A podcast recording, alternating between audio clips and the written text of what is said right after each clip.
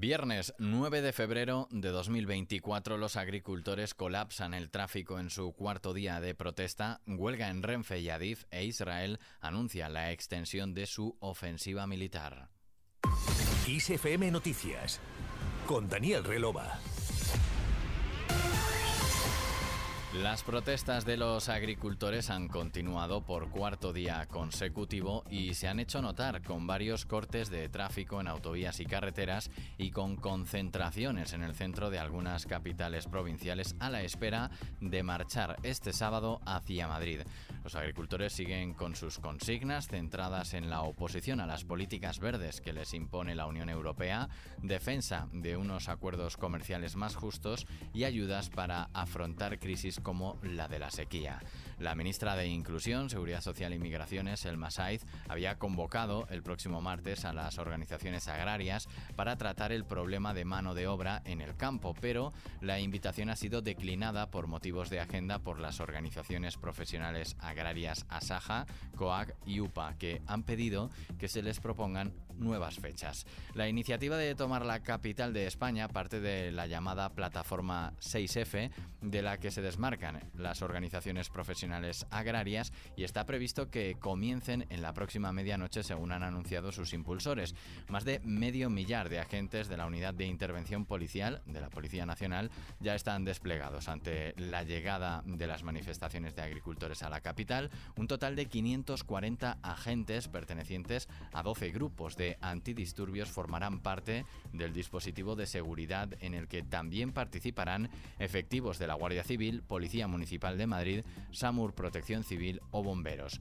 Desde la Comisión Europea han planteado una serie de medidas para responder a las manifestaciones que los agricultores han convocado no solo en España, sino en varios Estados miembros del club comunitario durante las últimas semanas y en las que el sector primario protesta por cuestiones como las políticas ecológicas europeas o los acuerdos comerciales.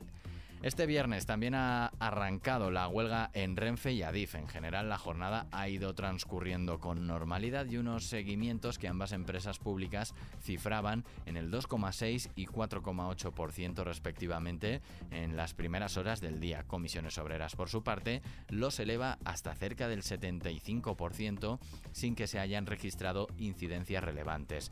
Para los viajeros afectados, Renfe ofrecerá, siempre que sea posible, viajar en otro tren en el horario más próximo al adquirido y en el caso de que no deseen realizar el viaje permite anular o cambiar para otra fecha el billete sin coste adicional.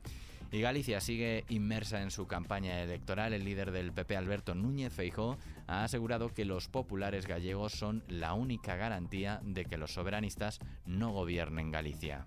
Quien no quiere una Galicia gobernada por un partido soberanista solamente puede votar al Partido Popular porque es la garantía de que los soberanistas no gobernarán en Galicia. El Benega es igual que sus socios y los socios del Benega son Bildu y Esquerra. Hace un mes el Benega se fue a manifestar a favor de los presos de ETA al País Vasco. Ahora disimula y no quiere hablar de este asunto y dentro de un mes el Benega volverá a ir en la papeleta de Bildu y de Esquerra a las elecciones europeas. ¿Estos señores son soberanistas? Sí. ¿Plantean un referéndum de autodeterminación? Lo llevan en su programa electoral. Si concentramos el voto de todos aquellos que no queremos nacionalismo, vamos a tener mayoría.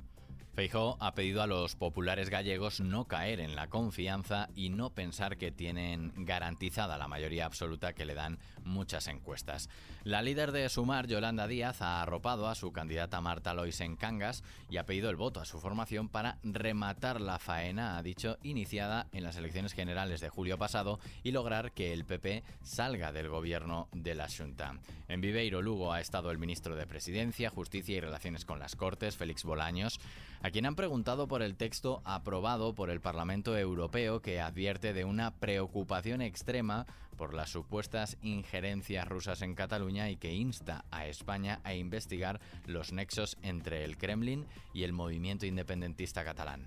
Pues miren, el Parlamento Europeo ha aprobado con el voto del Partido Socialista y del Grupo Socialista en la Cámara un informe. Desde luego, en España ha habido investigaciones judiciales a ese respecto, las sigue habiendo, algunas de ellas. Total respeto al Estado de Derecho, a las investigaciones. Dejemos trabajar a los profesionales, a los jueces y magistrados y, por tanto, estemos a lo que se deduzcan de esas investigaciones.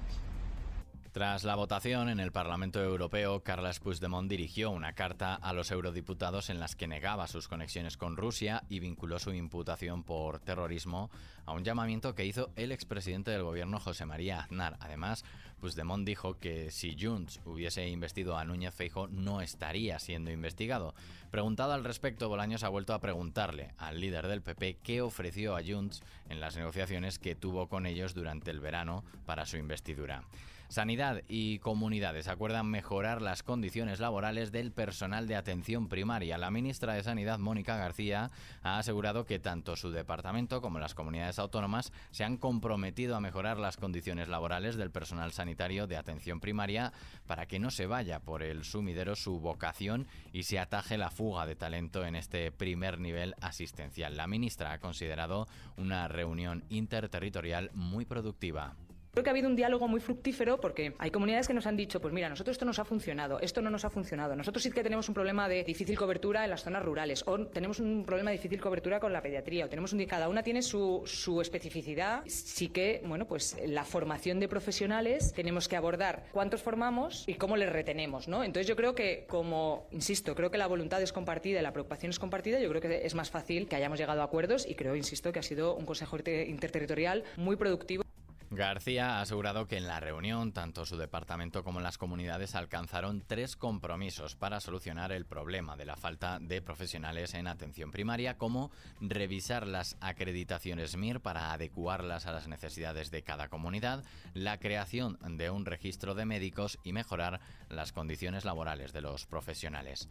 En clave internacional, Israel ha anunciado que ya tiene un plan para ampliar su ofensiva militar a Rafah, en el extremo meridional de la Franja de Gaza fronterizo con Egipto, donde viven evacuadas más de un millón de personas. Mientras tanto, el número total de palestinos muertos desde el estallido de la guerra está a punto de superar ya los 28.000, según el Ministerio de Salud de Gaza, controlado por Hamas. El grupo islamista ha exigido la entrada de mil camiones diarios de ayuda humanitaria para evitar una hambruna en la mitad norte del enclave palestino.